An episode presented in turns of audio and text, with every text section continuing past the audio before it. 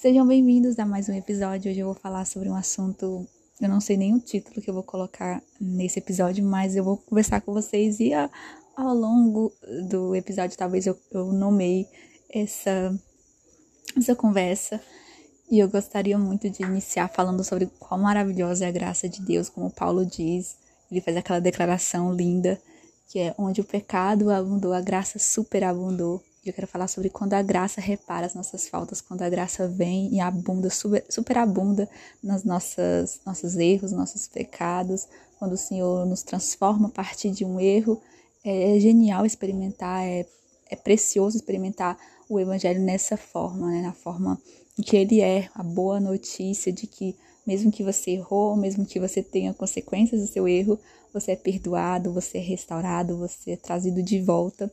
Eu queria falar um pouco sobre disso nas nossas relações, na nossa vida, como o evangelho é redenção, como o evangelho é uma espécie de a mensagem poderosa de redenção de um Deus amoroso para pecadores. Eu queria enfatizar hoje a graça e a misericórdia de Deus e fazer com que isso gere é, louvor no seu coração, no meu coração, e que você possa trazer à memória todas as vezes que o Senhor foi gracioso, foi misericordioso, foi bondoso com você, te restaurou, é, e te ensinou com seus erros, que te ensinou com aquele pecado, aquela situação que te trouxe consequência, mas também te trouxe aprendizado. Todo pecado ele vai trazer consequências ruins, por isso nós temos que evitar, porque a primeira consequência ruim é se afastar de Deus, é, é ofender o coração do Senhor, daquele que tanto te ama, daquele que tanto se importa com você e tanto é bom para você. Então, o pecado é uma ofensa direta ao Senhor é, você ofende aquele que te estende a mão, aquele que é seu amigo.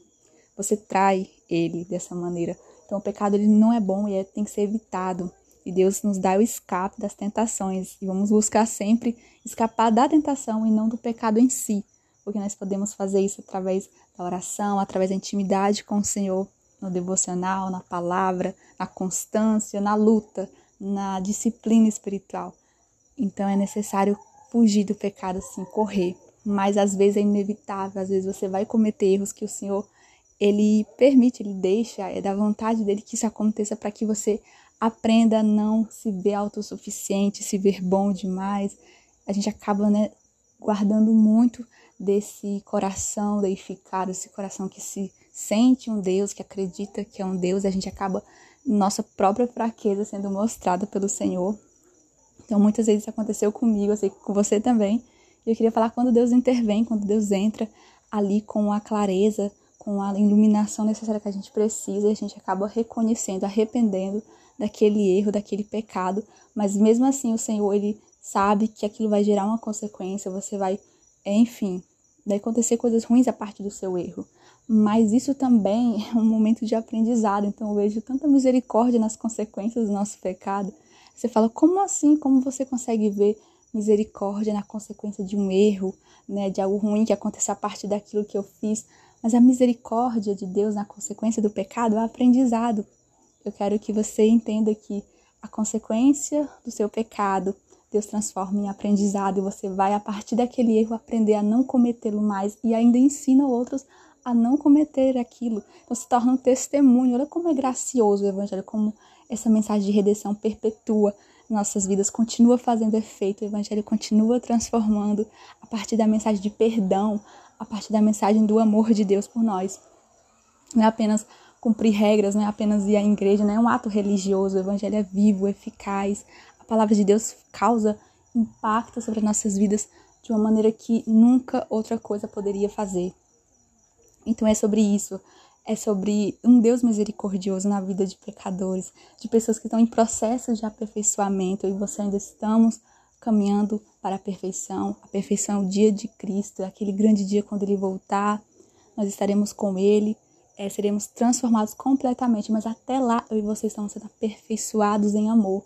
E é o amor de Deus que nos transforma, é o amor de Deus que, que faz com que a gente queira de fato viver para Ele. A graça constrange, como diz Paulo, ela nos constrange a viver toda a plenitude do Evangelho, experimentando cada, é, cada é como se fosse gotas, né, pequenas gotas que Deus derrama no nosso cálice para que a gente possa ter experiências com Ele, com Seu Santo Espírito. Eu queria falar sobre os erros porque nossa vida é isso. nós vamos cometer erros, infelizmente o pecado vai existir, ele continua ali. Só que o poder dele é, é nós podemos quebrar, nós podemos destruir o poder do pecado, porque o Espírito Santo está em nós, e maior do que está em nós do que está no mundo, não é mesmo? Então nós temos essa vitória sobre o pecado. E nós não podemos esmorecer ou ficar triste ou se conformar, sabe? Uma vida de conformidade com o pecado, nada disso. Eu não estou incentivando isso. Eu não faço isso. Eu não quero que ninguém faça. Mas eu desejo que diante dos nossos erros a gente possa ver glória. A gente possa ver a glória de Deus. É, Agostinho, um grande teólogo, é, ele fala algo muito bonito, uma frase muito bonita dele, que ele diz o seguinte: Na minha mais profunda ferida eu vi a tua glória e isso me deslumbrou. Então ele, ele citou isso, né? Ele, ele declarou que diante da ferida mais profunda dele, ele viu a glória de Deus e isso deslumbrou ele, isso cativou o coração dele. E muitas vezes no fundo do poço, nós temos a visão privilegiada do alto, nós temos a visão privilegiada do céu, da majestade de Deus.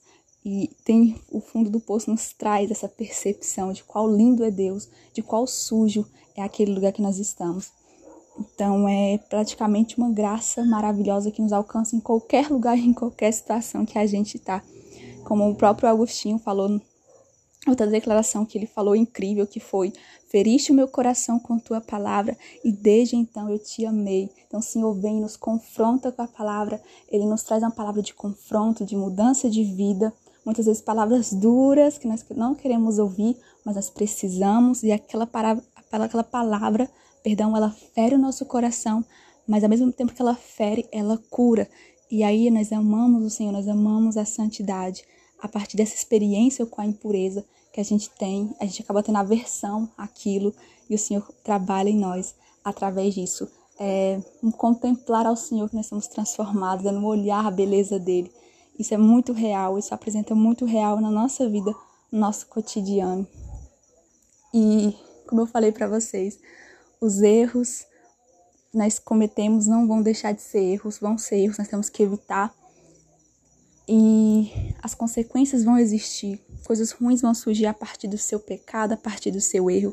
Aquilo que a gente planta, a gente colhe. A palavra de Deus diz sobre isso. De Deus não se zomba. Então, aquilo que a gente fizer, a gente vai colher daquilo.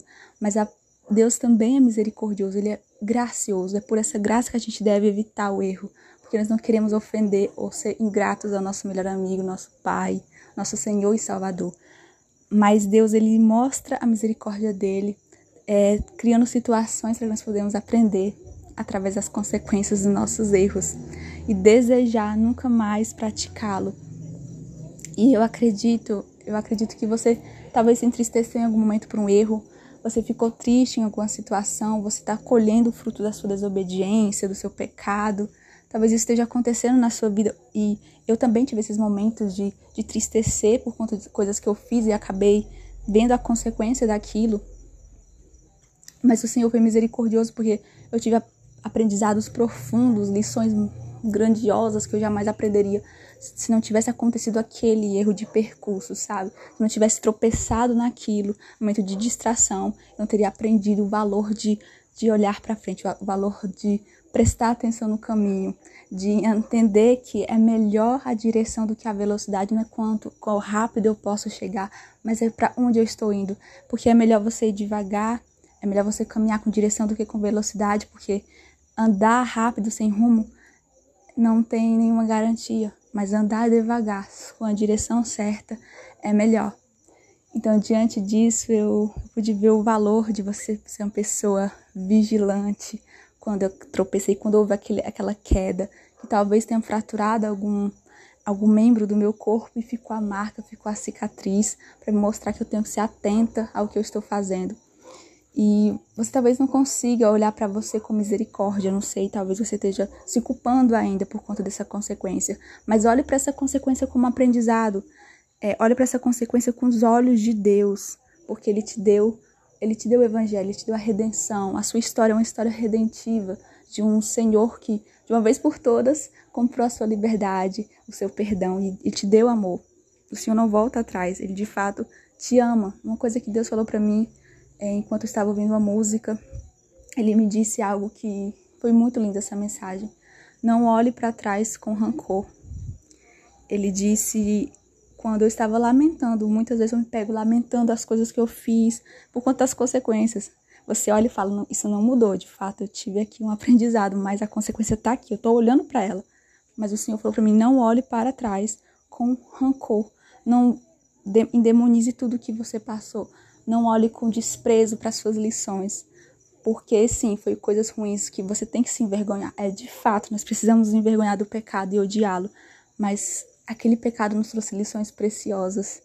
É, não o pecado em si, mas o que o Senhor fez a partir dali, quando Ele nos tirou daquela situação e quando Ele nos mostrou a sua beleza, quando Ele nos mostrou a sua glória, quando Ele nos levou para entender a nossa fragilidade, a nossa humanidade e nos fez entender qual pequeno nós somos, o quão insignificante nós somos as nossas próprias forças, e qual grande e majestoso Ele é, e qual merecedor de glória, honra e louvor ele, ele, ele é, porque Ele ama apesar de quem nós somos. E se você não tivesse errado naquele momento, se você não tivesse tropeçado, talvez você não tinha entendido essas coisas. E eu não estou incentivando o pecado, mas uma vez eu digo, eu estou dizendo, lute contra o pecado. A palavra de Deus nos diz que essa é a nossa luta e isso nos mostra que nós somos de fato salvos por Deus, que nós vencemos o mundo. Né? A fé que vence o mundo é a fé em Jesus Cristo. Nós temos a capacidade e o poder em nós para vencer o pecado. Ele não tem mais poder sobre nós, mas ele continua presente. Então eu quero incentivar você que passou por muito arrependimento e está se lamentando, não transforme o seu arrependimento em um remorso. Entenda o perdão e o amor de Deus e siga em frente, não olhe para trás com rancor é, não sei o que aconteceu, talvez alguém te machucou, talvez você machucou alguém, mas não olhe para essa situação com raiva. Olhe para essa situação e pense, ali foi um aprendizado, foi um erro que eu não quero de jeito nenhum cometer mais. Então, que isso possa abençoar você, que isso de fato venha a transformar o seu coração assim como tem transformado o meu. E que Deus nos abençoe. Até o próximo episódio. Fique na paz.